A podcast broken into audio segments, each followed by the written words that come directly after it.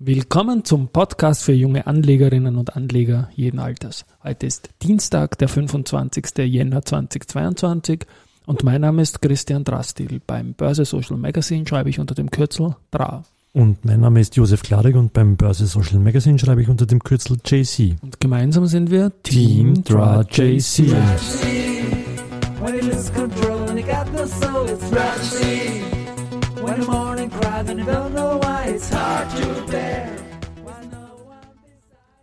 Ja, hallo? Ja, hallo, hallo, hallo. Hallo, hallo. Hallo. Hallo. Na, gestern hatten wir nicht den schönsten Tag an der Wiener Börse gehabt, oder? Oder weltweit, würde ich sowas sagen, oder? Weltweit und an der Wiener Börse eigentlich auch nicht ganz mit, mit minus 4% im Markt, mehr als 4% minus. Das wäre quasi in den letzten 17, 18 Monaten der zweitschlimmste Tag gewesen. Und es hat aber wieder mal vernünftige Umsätze gegeben mit 426 Millionen Euro.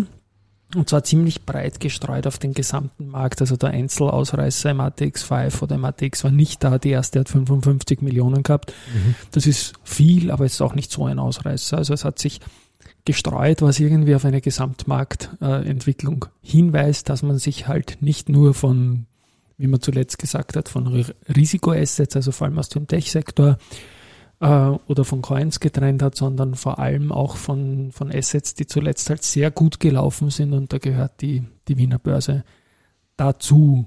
Ein Titel, die AMAG, falsch. Das haben wir, haben wir nicht umgestellt, dann lassen wir den Jingle, aber es war ein, ein Gitarrenakkord, es war ein ein E-Moll, glaube ich, war das. Ähm, die AMAG hat gestern das 738-fache normaler Tagesumsätze gehabt. Die haben 12,4 Millionen Euro. Ich glaube, das ist auch fast All-Time-High-Gegend. Äh, sonst haben es 1,7 Millionen Euro Umsatz gehabt. Ja. Wie gesagt, sonst hat sich das Ganze relativ breit gestreut. Heute haben wir eine Erholung, kleine oder? Gegenbewegung, ja, wobei man das nach den zwei scharfen Tagen runter nicht wirklich Gegenbewegung nennen kann. Nein, nicht wirklich. Ja, manche Aktien gehen nämlich sogar noch weiter runter, ja. Ja.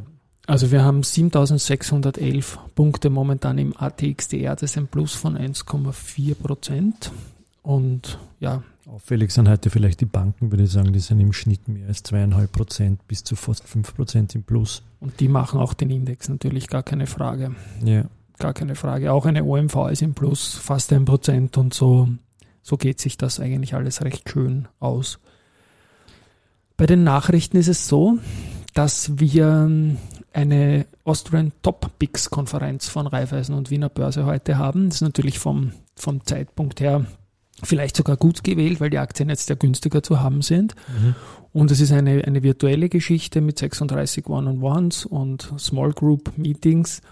Und die Unternehmen, die Teilnehmer sind Andritz, EVN, Meyer-Millenhof, Palfinger, Polytech, Semperit und Zumtobel. Und ja, Austrian Topics als Titel. Das nehme ich noch kurz als Stichwort. Topics-Liste von der Baderbank gibt's, äh, die sehr, sehr gut performt, die weltweiten Indizes outperformt. Da war mit Lansing auch ein österreichisches Unternehmen drinnen äh, mit der Vergangenheitsform, weil die Baderbank hat die Lansing-Aktie jetzt rausgenommen, obwohl sie mittelfristig an die Investment-Story glauben mhm. und alles intakt sehen. Aber kurzfristig ist offenbar Kostendruck jetzt erwartet und man befürchtet eine Gewinnrevision nach unten hin. Deswegen ist jetzt mal die Lansing-Aktie nicht mehr auf der Topics-Liste der Baderbank.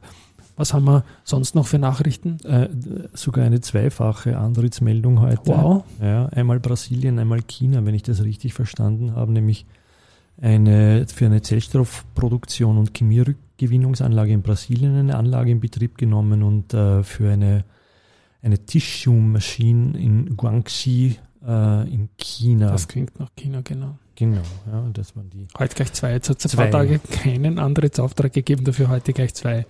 Hm. Ja, das haben wir, wir sind relativ konstant. Ich glaube, es gibt eher die Tage, die keine Antrittsmeldung die haben. Sind eher die Ausreißer. Das sind die Ausreißer, ja. muss ich sagen. Ja. Jingle to come in den nächsten Tagen. Wir haben unseren nächsten Musiktermin Anfang Februar. Ja, dann wollte ich noch hinweisen auf die Impfstoffhersteller, unter anderem die Valneva, die jetzt zuletzt auch stark gewischt die sind jetzt year to date 40 Prozent im Minus circa. Das ist im Trend mit den anderen Impfstoffherstellern. Da gab es jetzt in dem Podcast, den ich sehr schätze, alles auf Aktien von der Welt. Das glaube ich, haben wir in der Vorwoche erwähnt. Und auch die Folge, die ich jetzt anspreche, werden dann in den Shownotes wir verlinken. Da ging es ziemlich ausführlich um die Impfstoffhersteller. Und man hat sich ja Moderna angeschaut, BioNTech, CureVac und, und letztendlich natürlich auch äh, Novavax und, und Valneva. Und die Valneva ist da wirklich im Sog aller anderen dabei. Und was, was ich finde, was bei der Valneva sehr positiv ist, weil man natürlich immer sagt, okay, wenn das jetzt nichts wird mit dem Impfstoff, ist die Aktie wieder dort, wo es vorher war. Und das ist im tiefen einstelligen Bereich zum Teil gewesen. Sage ich, natürlich ist das der Haupttrigger für die Kursentwicklung. Aber die Valneva hat immerhin eine Kapitalerhöhung gemacht zu 17 Euro. Jetzt ja. erst vor wenigen Wochen. Und dieses Geld ist in der Company. Und das muss man natürlich schon ordentlich äh, umgewichten in der Investment Story gegenüber der Sache, bevor diese Kapitalaufnahme möglich wurde. Das Strong Buy hat dann auch noch ein Kursziel gehabt von 23,25 Euro vom Research House Sadiv Investment. Für die Valneva. Für die Valneva, das Valneva. war ein, ein, neues Kursziel ausgerufen. Ja. Gut, dann kommen wir mal dazu kurz. Ich habe gestern gesagt, dass die Käst, das Aufkommen, was der Staat da quasi nicht mehr kriegen würde, ja. wenn die Käst äh, abgesoftet wird oder sogar ganz wegfallen würde, ist so viel wie ein, zwei Wochen testen. Und das ist bei einer Hörerin nicht so gut angekommen, weil sie gesagt hat, wie kann man nur Gesundheitsaufwendungen dringend notwendige verwechseln oder in einem Atemzug nennen mit einer Steuererleichterung in der Geldanlage. Das stimmt schon. Also da hat sie natürlich recht. Ich möchte nur innerhalb der Maßnahmen der, zur Covid-Bekämpfung, die ich sehr wichtig finde, die, den Status des Testweltmeisters deutlich hinterfragen, weil ich glaube einfach, dass uns das die falsche Sicherheit gibt, im Privatbereich Party zu machen. Das ist sicherlich eine, eine Meinung und die, der Wunsch nach einer höheren Durchimpfungsrate koste es, was es wolle. Da bin ich dabei, ohne Lotterien, wenn es sein kann. Aber natürlich äh, ist stark. Aber natürlich. Ich, ich habe heute gelesen, dass Wien in einer Woche mehr testet als Deutschland, das die 40-fache Größe hat quasi. Ja, genau, das glaube ich, war ein Interview im, in war das am, Armin Wolf, Armin mit, Wolf Hacker, mit, mit dem Hacker oder so. Hacker, ja. genau. Also man dachte, Wahnsinn, was das für ja, ich Relationen finde, das ist zu viel sind, ja. und das wie auch immer. Ja. Hat in einem Börse-Podcast jetzt vielleicht nicht wirklich was, aber ich wollte natürlich auch auf Kritik ähm, Bezug eingehen, nehmen, ja. eingehen. Ja, Stichwort eingehen oder wir ist, gehen nicht ein. Wir oder? gehen heute nicht ein, aber wir gehen auf noch ein Thema ein. Das ist nämlich ein Zufall passiert, den ich so nicht ganz auf der Rechnung hatte. Für das aktuelle Printprodukt unserer Börse Social Magazine habe ich den Harald Mara interviewt, den Wirtschaftskammerpräsidenten und das ist unser Partner im englischsprachigen Bereich bei 21st Austria und die Geschichte haben wir erzählt. Und habe ihn da unter anderem auch gefragt, ähm, ob es nicht politisch Sinn machen würde, wieder einen Kapitalmarktbeauftragten im Finanzministerium anzusiedeln. Mhm.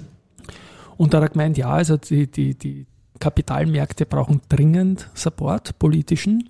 Und ein Kapitalmarktbeauftragter wäre sicherlich keine schlechte Idee. Also jetzt nicht so, dass das von ihm gekommen ist, sondern ich habe ihn gefragt und er hat gesagt, nicht schlecht. Ja. Und heute ist passiert, dass der Kapitalmarktbeauftragte, den wir eigentlich in Österreich hatten, das ist der Richard Jens, der hat heute Geburtstag. Bei der Gelegenheit möchte ich ihm ganz, ganz herzlich gratulieren. Alles Gute auch von dir. Alles Gute von uns, ja. Und der hat, zehn Jahre ist es schon wieder her, dass er nicht mehr Kapitalbeauftragter ist. Davor war er zehn Jahre. Ähm, einen umfassenden Artikel geschrieben zum Schluss seiner Tätigkeit als Kapitalmarktbeauftragter, damals für ein Produkt von uns. Und das bringen wir heute nochmal. Es ist aktueller denn je, sage ich mal. Es hat sich nichts verändert in den letzten zehn Jahren. Und man hat zum Schluss auch gemerkt, er hätte gerne mehr bewirkt. Ich sage mal, an ihm ist es nicht gelegen, ja. dass nicht alles gegangen ist, was man sich für den Kapitalmarkt gewünscht hat.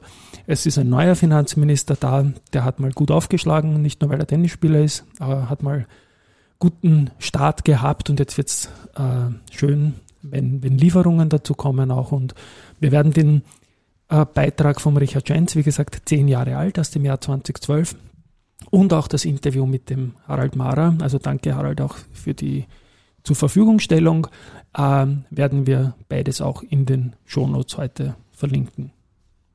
Ich glaube sonst. Ich glaube sonst. Haben wir durch, oder? Heute ist mir noch was passiert am Vormittag. Ich habe einen Termin gehabt und ja. nicht gut vorbereitet. Bin ich hingelatscht, geboostert habe aber nicht gelesen, dass 2G Plus war. Und da ich keinen gültigen PCR-Test hatte, damit sie mal wieder beim Thema testen, ja, mussten wir den Termin dann schnell ins Kaffeehaus verlegen.